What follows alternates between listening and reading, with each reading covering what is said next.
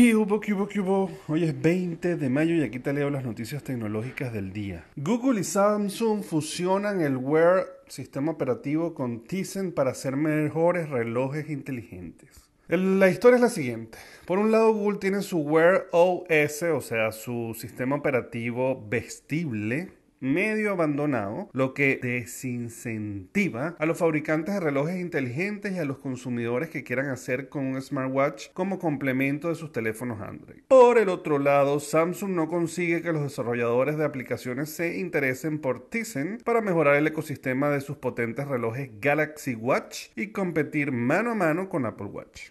Entonces, para solucionar ese problema, Google y Samsung se juntaron, han decidido unir fuerzas y colaborar en el desarrollo de una nueva versión del Wear OS, es decir, de una nueva versión del sistema operativo de Google. La consecuencia inmediata de este acuerdo es que los relojes Samsung abandonarán el Tizen y pasarán a usar el sistema operativo Wear de Google, algo que no pasaba desde el lanzamiento del Galaxy Gear Live en 2014. En una nota un tanto escueta de lo que fue la conferencia Google Inside Out del 2021, Google anunció la mayor actualización de la historia del Wear OS, que pasará a ser una plataforma unificada con Tizen. El nuevo Wear ofrece un mayor rendimiento, extiende la duración de la batería y añade facilidades para los desarrolladores, por ejemplo, con las nuevas Tiles. Además, mejoran las funciones de seguimiento de salud y activan gracias a la experiencia añadida de Fitbit, una empresa que Google terminó de comprar a principios de este año. El nuevo Wear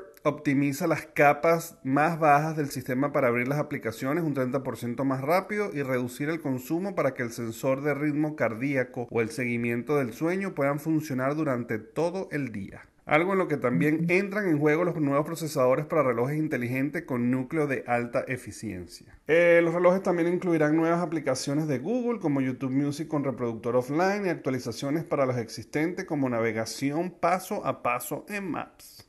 Definitivamente, por un lado, por lo visto, como que Apple les estaba eh, siendo muy difícil de competir en cuanto a lo que tiene que ver con los relojes, o simplemente que lo quieren terminar de destruir tronar en todo lo que tenga que ver, porque juntándose estos dos monstruos definitivamente eh, no creo que tengan mucho chance. Por otro lado, en cuanto a las criptomonedas Coinbase, Binance y los principales exchanges de criptomonedas se caen en pleno pánico por el batacazo. El mercado de criptomonedas está viviendo uno de sus días más complicados de los últimos años. Bueno, eso es lo que dice la nota, pero creo que tampoco es tan dramático. Los principales valores se han desplomado a un ritmo asombroso y los principios exchanges de criptomonedas están teniendo problemas para gestionar la avalancha de usuarios que están accediendo a sus carteras. Coinbase, uno de los principales casas de cambio de criptomonedas, informa que está caído. Estamos viendo algunos problemas de Coinbase, Coinbase Pro y somos conscientes de que algunas funciones pueden no funcionar con total normalidad. Estamos investigando en estos problemas y proporciones proporcionaremos actualizaciones lo antes posible. Señores,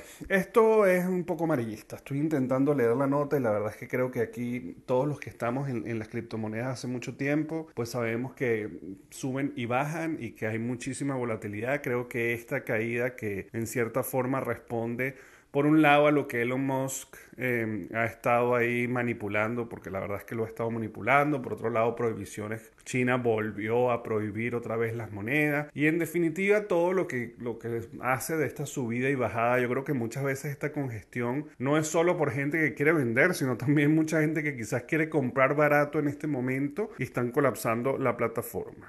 La verdad es que esto no es momento para tomar decisiones. Yo no soy experto y no les puedo dar recomendaciones, pero sí hay que tener músculo para estar eh, en el mundo de las criptomonedas, tener un poco de fuerza y entender que en algunos momentos está muy arriba, en otros momentos está muy abajo, pero todo parece indicar, sobre todo los que creemos en esto casi que a ciegas, que la tendencia siempre será para arriba, subiendo y subiendo y subiendo. Lo que pasa es que no sabemos y seguramente en cualquier momento pudiera estar muy abajo, así que no hagas ningún tipo de inversión de algo que no está seguro y mucho menos de un dinero que no estés dispuesto a perder.